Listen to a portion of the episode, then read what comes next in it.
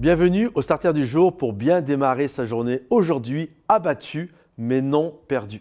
Il nous arrive parfois d'être abattu, il nous arrive parfois d'être désespéré, il nous arrive parfois de vivre toutes sortes de choses compliquées. Mais l'apôtre Paul dit ceci, je suis abattu mais non perdu. Je vis dans une détresse, mais je ne suis pas dans le désespoir. Je suis pressé de toutes parts, mais je garde confiance car le Saint-Esprit est agissant dans ma vie.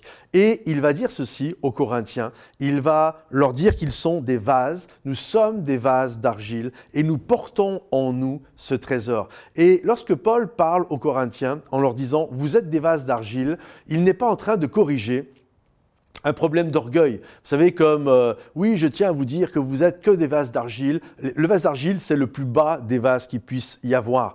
Euh, il y a des vases en or, il y a des vases en porcelaine, il y a des vases, bref, il y a des vases de, de grande classe. Et l'apôtre Paul dit Je veux que vous sachiez, vous êtes des vases d'argile. Et il ne règle pas un problème d'orgueil en disant Oui, euh, il y en a, ils se prennent pour de la porcelaine de Limoges, il y en a, ils se prennent pour ceci. Non, l'apôtre Paul ne règle pas un problème d'orgueil, il règle un problème de gens qui sont abattus dans leur vie et qui se disent mais comment ça se fait qu'en tant que chrétien, comment ça se fait qu'en tant que personne, comment ça se fait que je puisse vivre ces choses-là? Et Paul dit on est des vases d'argile, on est friable, on est fragile, on, on se casse facilement, on peut être ébréché, on peut être fêlé. Euh, je discutais un jour avec euh, le pasteur Mathieu Perrault, il me disait et plus on est fêlé et plus on laisse passer la lumière de Dieu. Mais il y a cette réalité, nous ne sommes que des vases d'argile, mais nous portons dans le vase d'argile que nous sommes le plus beau des trésors, nous portons le Saint-Esprit.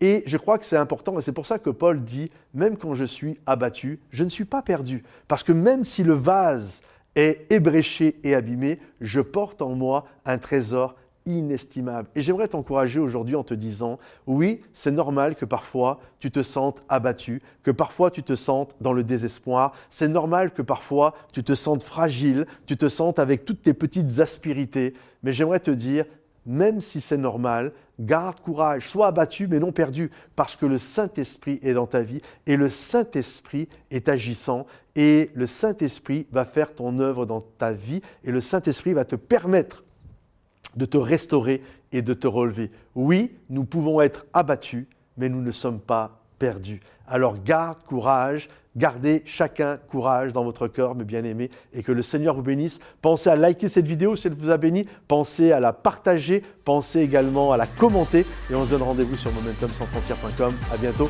bye bye.